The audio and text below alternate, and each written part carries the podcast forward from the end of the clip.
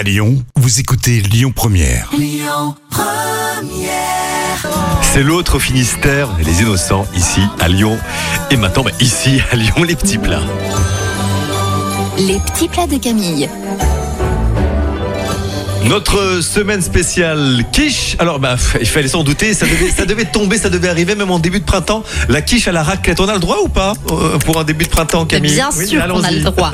On préchauffe le four à 170 degrés et on étale la pâte brisée dans un moule à tarte. On pique le fond avec une fourchette. Mmh. Vous découpez les tranches de jambon en allumettes et vous détaillez le fromage à raclette en bâtonnet.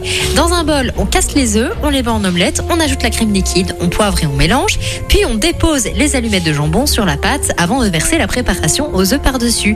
On met les bâtonnets de fromage sur le dessus de la quiche, on enfourne pour 30 minutes et on sert bien chaud et fondant. Toujours. Merci Camille. Le marché de gros Lyon-Corba à l'honneur tout à l'heure avec Solène Rigoulet cette saison. Et puis la musique revient. Qu'est-ce qu'on a en- On a Eurythmics. À tout de suite. Écoutez votre radio Lyon Première en direct sur l'application Lyon Première, lyonpremière.fr et bien sûr à Lyon sur 90.2 FM et en DAB+.